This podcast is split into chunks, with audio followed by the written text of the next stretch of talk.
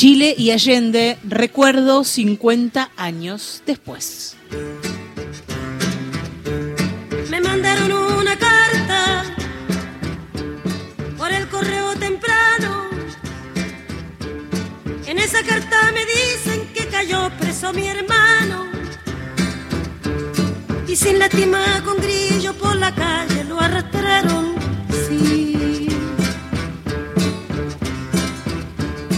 La carta dice el motivo.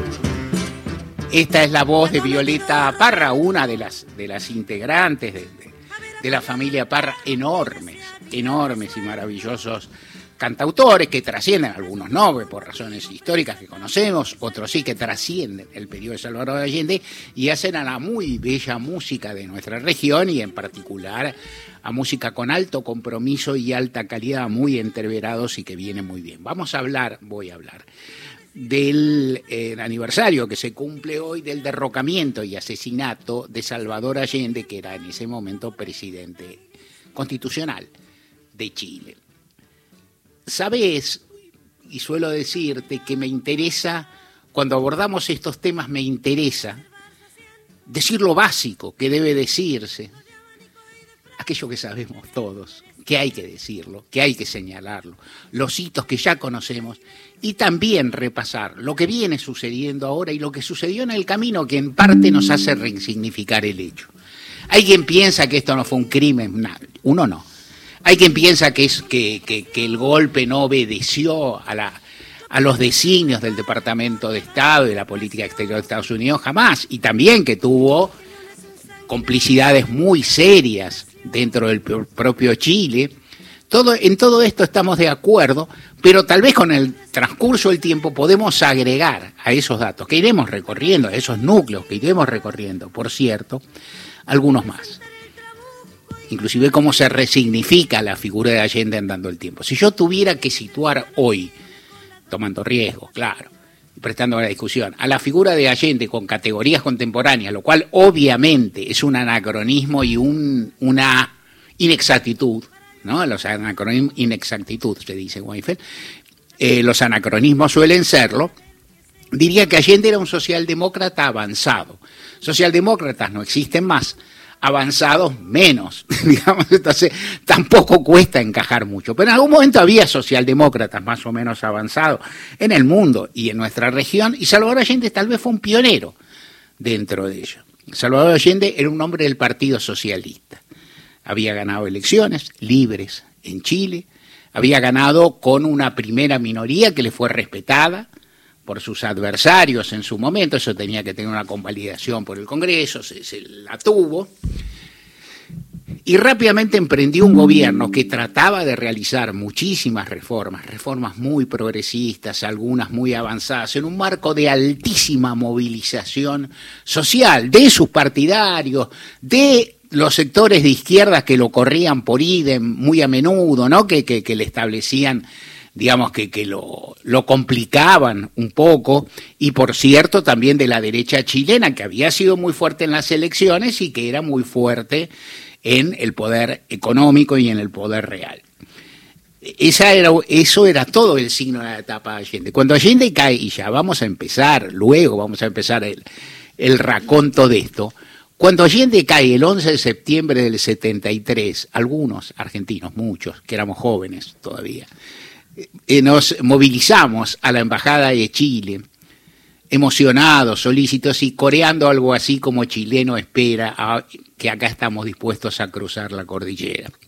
No la cruzamos nosotros, la cruzaron poco, se cruzó al revés luego con todos los exiliados chilenos, y luego ocurrió algo más, que fue que esa mancha se fue expandiendo, y cuando uno mira el listado de fechas en la Argentina y en Chile, con todas las diferencias que tuvieron nuestros países y con la flagrante semejanza que tuvieron los golpes militares promovidos por el Departamento de Estado en nuestra región, advertimos, Allende lo derrocaron el 11 de septiembre de 1973.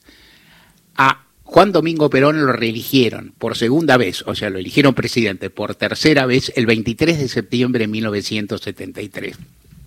El 25 de septiembre de 1973, un grupo armado de la organización Montoneros asesinó a José Ignacio Rucci, secretario general de la CGT y pilar del pacto social que impulsaba Perón.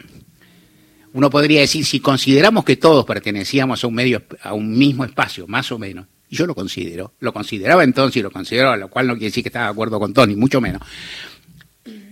Quiere decir que ahí algo pasaba y no se veía.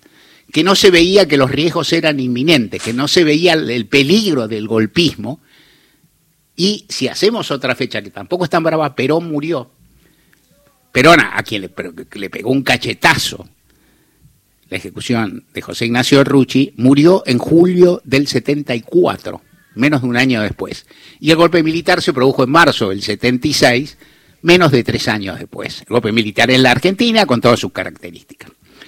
Pinochet, Augusto Pinochet llegó a ser el jefe de, la parada militar, pero la lucha contra Allende comenzó antes. Decían que Allende era un extremista, no lo era. Decían que Allende, decían con razón que Allende lo visitó Fidel Castro, que sí ocurría, Allende las fuerzas de izquierda le, creaban, de, izquierda más radical, que le creaban problemas. Por un lado, él quería ser hospitalario, admitirlos y demás. Por otro, le armaban ruido porque sus adversarios le achacaban ser igual a los sectores más extremos, en que inclusive había sectores armados. Escuchemos Fidel Castro fue a Chile y se pasó muchos días. El barullo que se le armó a Allende y la ternura que despiertan las imágenes de Fidel con Allende. Te recomiendo verlas, las hay por todos lados.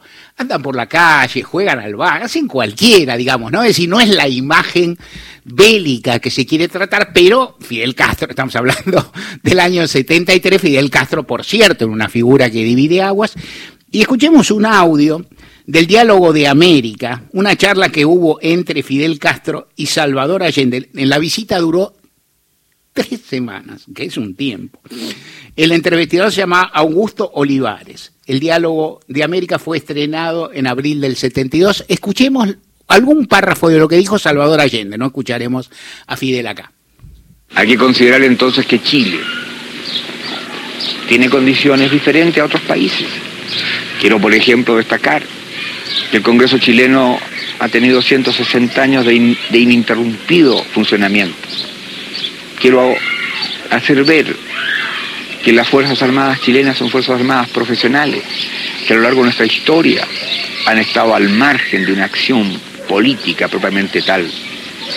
Por último, y es lo más importante, la clase obrera chilena ha tenido una participación activa, ha tenido una participación directa en la formación de una conciencia y en las luchas populares.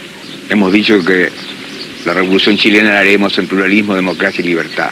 Cada uno de estos aspectos habría que profundizarlo y tú comprendes que es imposible. Sin embargo, el factor fundamental es y será siempre la clase obrera y su unidad. Clase obrera, unidad, democracia, libertad. Es un socialdemócrata cabal, convencido en noviembre del 71. En diciembre de 2071, despidiendo a Fidel Castro en, el Estadio Nacional, que luego sería uno de los lugares centrales de la represión durante, durante la dictadura chilena, Salvador Allende ya atisba la oleada del golpismo que se viene, ya atisba a sus adversarios y pronuncia un discurso que es tremendamente profético, confesión de parte. He pasado, hemos pasado en este espacio más de una vez y más de cinco este, este tramo del discurso que vamos a escuchar. Siempre lo escucho, me lo conozco, si me apurás me lo sé de memoria, porque eso me pasa, me sigue impresionando. Escuchemos a Salvador Allende, cómo describe a sus adversarios, cómo describe a sus enemigos y particularmente cómo se describe a él y al compromiso que tiene. Yo les digo a ustedes, compañeros, compañeros de tantos años, se los digo con calma, con absoluta tranquilidad. Yo no tengo pasta de apóstol, ni tengo pasta de Mesías. No tengo condiciones de mártir. Soy un luchador social que cumple una tarea, la tarea que el pueblo me ha dado, pero que lo entiendan aquellos que quieren retrotraer la historia y desconocer a la voluntad mayoritaria de Chile. Sin tener carne de mártir, no daré un paso atrás y que lo sepan, dejaré la moneda cuando cumple el mandato que el pueblo me diera.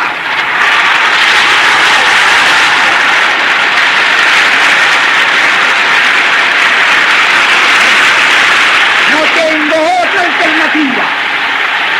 Solo acribillándome a balazos podrán impedirme voluntad de hacer cumplir el programa del pueblo. Es tremendo, ¿no? Es tremendo porque es predictivo al máximo nivel. Uno dice cuánto sabía, cuánto, saber no sabía, el, futuro no estaba totalmente escrito, cuánto intuía, veía la dimensión de la disputa, veía la fe- atisbaba la ferocidad de sus enemigos y e iba planteando ¿A quién le hablan? ¿A quién le hablan los grandes hombres en esos, en esos momentos bisagra? Yo entiendo que les hablan a los propios, que les hab- le hablan mucho a los propios, ¿no? Le hablan mucho a, su, a sus aliados, a las personas cercanas, a su grupo y demás. Eh, se hablan a sí mismos, ¿no? Es decir, en ese momento, yo creo que este es un momento, no quiero abusar de la psicología de personajes que no conozco, pero hay algo, ¿no? Es decir, conocido muchos otros, se hablan a sí mismos también, se, se imbuyen de lo que quieren hacer. Otro recuerdo que me viene de esto, ¿no? Tensionado por derecha y por izquierda, Salvador Allende trataba de hacer un equilibrio entre las reformas que quería imponer, que eran avanzadas y que muchas, digamos, eran pronóstico de acciones que luego se tomaron en la Argentina en 1973, algunos en 1983, en materia educativa, en materia de salud, en materia de alimentación, medidas súper avanzadas, digo, que no tenían nada de la lógica estalinista que le atribuían para nada. Y hay que mirar las imágenes de Salvador Allende, un tipo no muy alto, con algún kilo de más, unos anteojos que en otra época le decíamos, no de, que, teníamos los miopes, que le, decía culo de botella, le decíamos, no, así con, digamos, grueso, no daba la imagen de un, de un jefe revolucionario ni lo era, pero tenía que hacer y bancaba. Y era, por cierto, cercado, cercado, bueno, él tenía que hacer una serie de equilibrios, no había sacado más del 35% de los votos, era difícil y quería avanzar, lo iba consiguiendo con la ley en la mano y con un nivel de convicción muy alta y también encontrar desafíos. Hay un desafíos, perdón. Hay un texto que es un tema que es lateral a todo esto, pero que a los argentinos nos atañe y que tiene interés, que aparece en el libro Todo Nada de María Seoane, que es una biografía excelente, por lo demás, de Mario Santucho. Lo que cuenta María Seoane ahí es que Santucho, que fue una de las personas que escapó de la masacre de Trelew, o sea, recuerden que la masacre de Trelew fue una, un, motín, un levantamiento de, de, los presos, muchos fueron detenidos en el aeropuerto, luego llevados y casi todos asesinados, algunos escaparon, los menos consiguieron subir al avión, entre ellos está Mario Santucho, que era el jefe del ERP, y se fueron a Santiago, donde iban a ir. Ellos por ahí querían ir a Cuba pero no tenían eh, resto, creo, creo recordar, estoy por ahí estirando un poco mi recuerdo, pero en todo caso fueron a Santiago pidiendo a la gente que le hicieran gamba para irse a Cuba. Esto, es decir, la fecha exacta no lo tengo, pero Tereleu fue el 22 de agosto del 72, o sea, entre este discurso que acabamos de decir y el golpe de Estado. Y Joane cuenta el diálogo con los revolucionarios, los, revolucionarios, muchos de organizaciones armadas argentinos que lo llenan de loas y le piden al mismo tiempo que lo mande a Cuba y Allende los reta, le dice, miren el quilombo que me armaron. Ustedes me vienen acá, llaman toda la atención internacional, no me consultaron, yo estoy conduciendo un proceso, estoy, estoy glosando, eh, léelo, aparte léelo, para eso se, se hace la cita. Eh, para repetir textual están los loros, ¿no? Digo, eh, pero está bien lo que digo, y les dice, pero no puede ser, y se agarra la cabeza de momento él mismo, de nuevo, hablándole a los otros, y seguramente hablándose a sí mismo, le pega un golpe a la mesa y dice, pero este es un gobierno socialista, carajo, y ustedes se van a Cuba. Y era un gobierno socialista, carajo, y se fueron a Cuba. Las insubordinaciones crecían, las protestas se hacían grandes, sectores de trabajadores, los camioneros, por ejemplo, le hicieron la vida imposible, hubo desabastecimiento, levantamientos de la derecha chilena, los momios, los, lo volvían loco, lo hostigaban, tenían muchas divisiones, y en un momento, sin duda, y ahora se sabe todo, bajo la iniciativa del Departamento de Estado, pero en convivencia, en, eh, de modo promiscuo, con sectores importantísimos de la política chilena, entre los cuales incluso se contaba la democracia cristiana, que se suponía que era una democracia cristiana moderada, qué sé yo, algo por el estilo, frente a la derecha chilena, que era intratable, todos lo iban, iban poniéndose cada vez más confrontativos y más golpistas frente a Allende. Y se produce el golpe del 11 de septiembre del 73, convencen a las Fuerzas Armadas, convencen a Augusto Pinochet, y Allende se refugia o queda, está en la moneda, se pone un casco, toma una metralleta que no calza con su personaje, se la banca y se queda ahí y desde ahí habla en un tramo que todos recordamos que está en mil y mil recuerdos y mil y mil canciones que inspiró este momento, pero que vale la pena refrescar otra vez, que viene a ser este. El pueblo debe defender, pero no sacrificar. El pueblo no debe dejarse arrasar ni acribillar pero tampoco puede humillar. Trabajadores de mi patria, tengo fe en Chile su destino. Superará otros hombres este momento gris y amargo donde la traición pretende imponer. Sigan ustedes sabiendo que mucho más temprano que tarde, de nuevo abrirán la grande Alameda por donde pase el hombre libre para construir una sociedad mejor. ¡Viva Chile! ¡Viva el pueblo! ¡Vivan los trabajadores! Estas son mis últimas palabras. Tengo la certeza de que mi sacrificio no se les Tengo la certeza de que por lo menos será una lección moral que castigará la felonía, la cobardía y la traición la felonía, la cobardía y la traición, mi esfuerzo no será en vano, las alamedas, todo, todas estas palabras notables en un momento absolutamente límite quedan en el recuerdo de Salvador Allende, que fue un mártir de la democracia y fue un mártir de la opresión y fue un, sujeto democrático.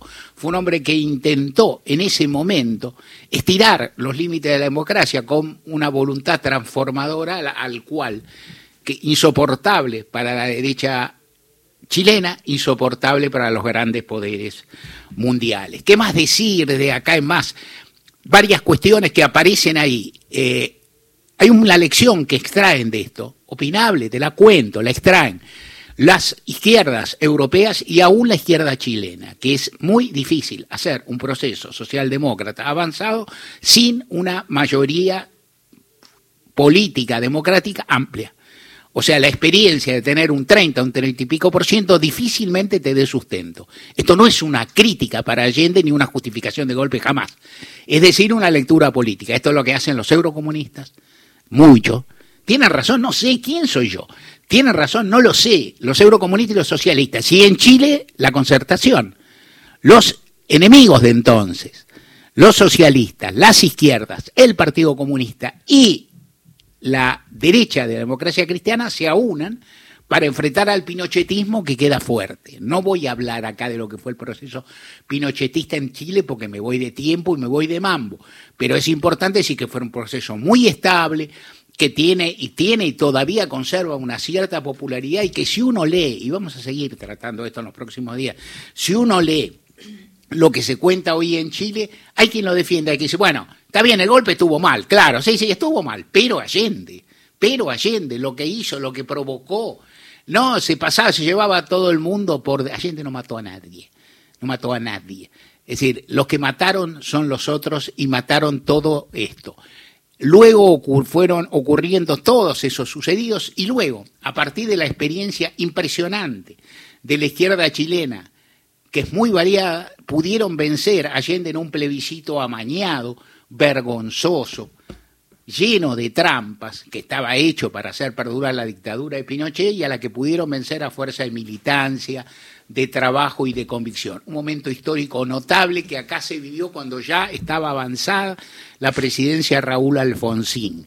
La vivimos así como en esa época gritábamos que íbamos a cruzar la cordillera, en esos días nos daban ganas de cruzarla, porque la democracia argentina ya había llegado, porque estaba en un momento decepcionante, ¿no? Es decir, 88, o sea, hay un momento de inflexión que no era ideal, había hiper, se habían levantado, ¿no? Los carapintadas y qué sé yo. Y en Chile parecía haber un aire. No es para tanto, nunca hay que vivir las simetrías y los procesos de, cada país son únicos y únicos. Entre todo eso, en Chile se sigue discutiendo. Ayer hubo movilizaciones formidables, una bellísima que también te aconsejo mirar, buscar en redes, en web por todos lados, de mujeres vestidas de negro, casi todas con velas, algunas con alámpara, iluminadas de noche, recordando a Salvador Allende, haciendo la cuenta, la inmensa mayoría o era muy chica o no había nacido. Cuando Allende ofrendó su vida, que eso hizo, pero no la ofrendó por, con por voluntad de mártir, que como él decía no lo era, ni con voluntad de héroe, lo hizo por tremendas convicciones. En el, en el recuerdo, la, en, en la vocación democrática de nuestra época, Allende es un pionero. Tal vez digo, yo, yo no soy quien, y lo he dicho un par de veces, no te lo digo más, para quedarme con, con la idea específica, redonda, única de lo que significó. Para mí significó esto. Fue algo así como uno de los padres de las democracias que todavía estamos intentando tener en la región, con una vocación de cambio más grande que la que tuvieron muchas de nuestras democracias, salvo en un periodo corto que vivimos en los primeros años de este siglo y con una convicción y una dignidad gigantesca.